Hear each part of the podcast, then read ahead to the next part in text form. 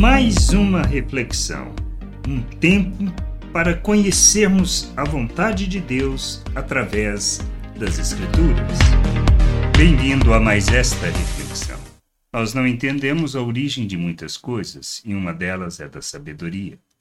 Pensamos que sabedoria se trata simplesmente de um conhecimento no sentido humano, de poder ter a capacidade de argumentação, mas a sabedoria do alto não é desta maneira que falamos.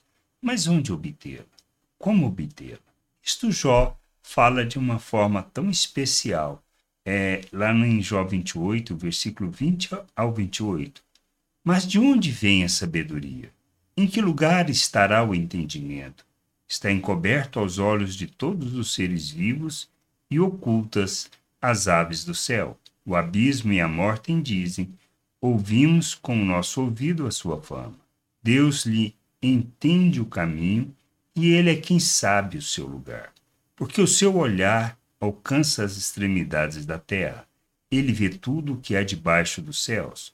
Quando Deus regulou o peso do vento e fixou a medida das águas, quando determinou leis para a chuva e caminho para o relâmpago dos trovões, então ele viu a sabedoria e a manifestou estabeleceu-a, também a examinou, e disse ao ser humano: Eis que o temor do Senhor é a sabedoria, e afastar-se do mal é o entendimento. É isso que a gente precisa entender. Temer a Deus é que nos conduz à verdadeira sabedoria, a sabedoria do alto, que revela quem Ele é e a maneira como devemos viver neste mundo. Pois assim como Ele nós fomos feitos em Cristo Jesus. Somos um novo ser, uma nova criatura e temos da vida de Deus, da natureza de Deus. E somos chamados para sermos imitadores de Deus. A sabedoria do alto se trata disso. Se trata da maneira como nós nos relacionamos e que nós precisamos aprender a nos relacionar segundo a sabedoria do alto. E entendimento é que nos afasta do mal.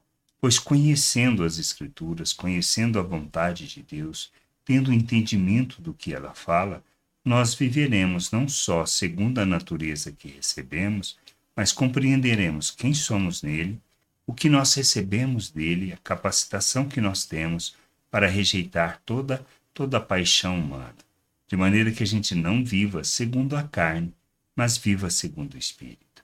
Conhecer as escrituras, conhecer o Pai, Conhecer a Sua vontade nos levará ao verdadeiro temor, e o temor também nos traz a maneira de viver, pois nós, entendendo quem nós somos e o que recebemos por meio das Escrituras, nós nos afastaremos do mal, viveremos conforme a natureza de Deus, conforme quem nós somos.